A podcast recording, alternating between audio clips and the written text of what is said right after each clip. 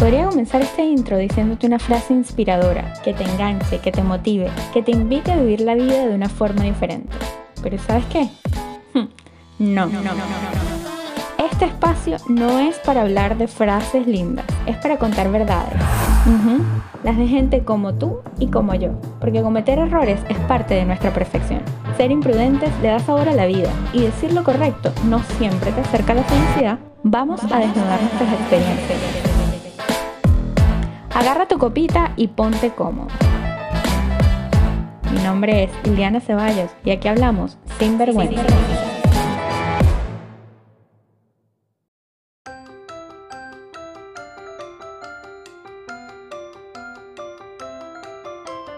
Epa, Valeria, ¿qué es esto que tienes aquí, ah? esto parece maquillaje de Maki Club. Ay, no. ¿Tú por qué guardas esto si está vencido? ¿Ah?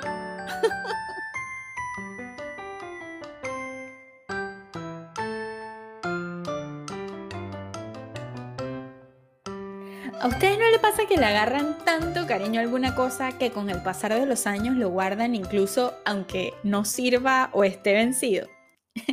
es que ese sentimiento de dejar ir algo, así como que se nos va una parte de la vida, es terrible. Por eso siempre andamos guardando recuerdos de alguna historia épica, como la entrada del concierto o el cenicero de la discoteca. Sí, no me miren raro porque si hay más de una por ahí que por dársela de divertida vivía robándose recuerditos de las discos y de algunos otros lugares también. Usted sabe, así que haga memoria. Está eh, la que guarda todo lo que le regaló el ex o la que duerme con la cobija de cuando era bebé. Está el que hace el mismo ritual antes de dormir desde los cinco años. Lo cierto es que todas las grandes experiencias de nuestra vida eh, están almacenadas en algún recuerdito que tenemos guardado por ahí. A veces sin darnos cuenta andamos por el mundo construyendo lazos emocionales con las cosas que nos marcaron, que nos elevaron tanto la adrenalina que nuestro cerebro terminó por almacenar en el cajón de la felicidad. ¿Sí? Porque, bueno, yo creo que todos tenemos un cajón de la felicidad, a donde recurrimos cuando queremos recordar buenos momentos y traer a nuestra vida un poquito de lo que sentimos en aquella situación. El problema del bendito cajón es cuando por andar de mal pegados lo dejamos abierto y termina mezclándose con los trapitos de la nostalgia o del apego. ¿A quién no le ha pasado que por andar rebuscando en esos cajones terminan marcándole a LEDs?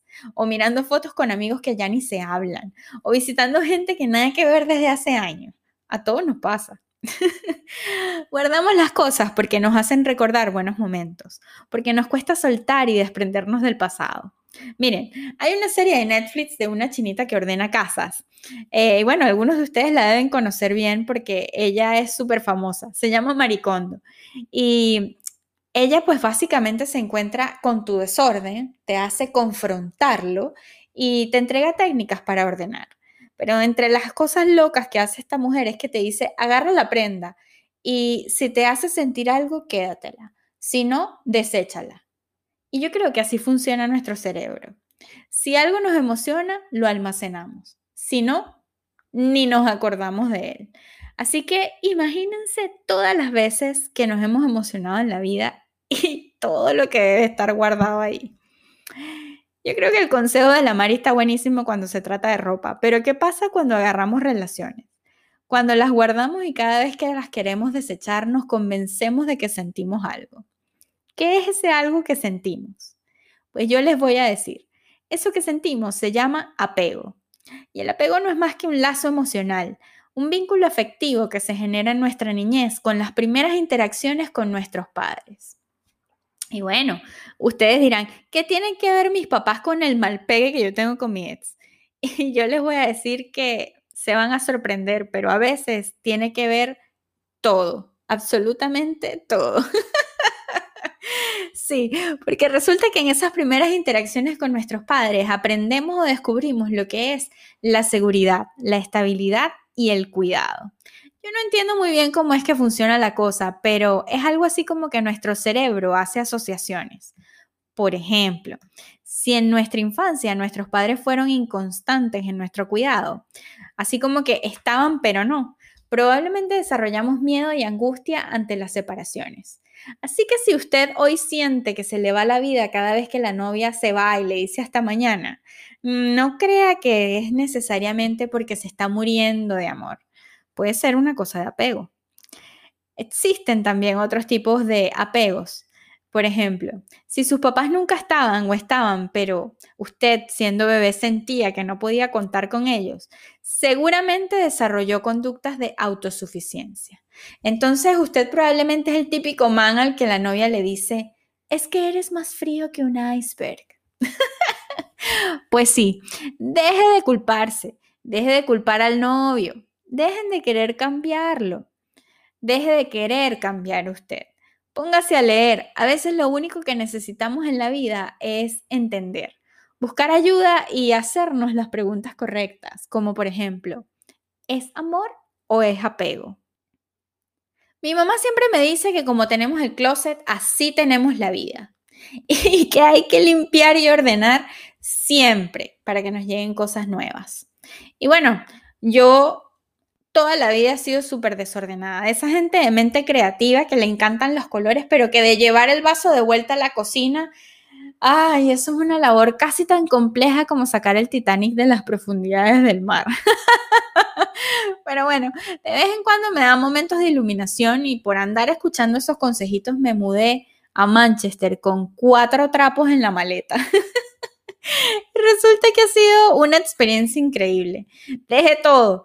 Y bueno, ahora de alguna forma he logrado combinaciones de ropa que en mi vida antes ni se me habrían ocurrido. Pero eso sucede porque tengo espacio para crear. Y de eso se trata, de soltar viejas experiencias para tener oportunidad de conectar con nuestro presente y dejar que la vida nos ayude a crear. A veces cuando las cosas no funcionan, lo mejor es darle dos patadas y volver a empezar. Y para mí eso no se llama resiliencia, se llama creatividad. Porque la resiliencia parece que costara mucho, que fuera una cosa así como súper sufrida, como, ay, pobrecita ella, miren todo lo que le pasa y ahí va. Pero no, yo creo que volver a empezar se trata de llenarnos de ilusión, de optimismo, de positividad. Y por supuesto de crear espacios en nuestra mente para dejar salir nuestro talento por deshacernos de las cosas y volver a empezar.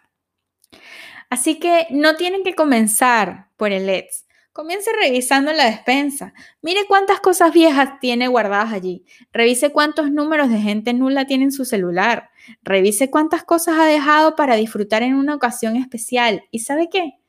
Hmm, disfrútelas. Sáquelas. O bótelas y póngase a crear. Ahora, si su problema es que se malpega con todo, trate de ver las cosas con perspectiva. Si usted anda desesperada o desesperado porque alguien le cuide o le dé seguridad o estabilidad, póngase a pensar, ¿cuánto de eso se provee usted a sí mismo? Hmm. Si su problema es que no le ven con seriedad y todos los candidatos se le van, pues yo le tengo un consejito. Yo tengo una amiga que dice que indio comido, indio ido. y bueno, usted lo puede aplicar para muchas cosas en la vida, pero yo creo que encaja perfecto para cuando tenemos alguna relación fugaz de esas que son increíbles, pero que pasan rapidito. Y uno se queda pegado forever, así como, como con ganas de irse detrás del indio. Piense, amiga, ¿para qué lo guarda si está vencido? Hablemos de todo y nada, hablemos de seguridad, hablemos de apegos, pero hablemos, hablemos sin vergüenza. Síganme en Instagram, arroba hablamos sin vergüenza. Un abrazo, nos vemos pronto. Adiós.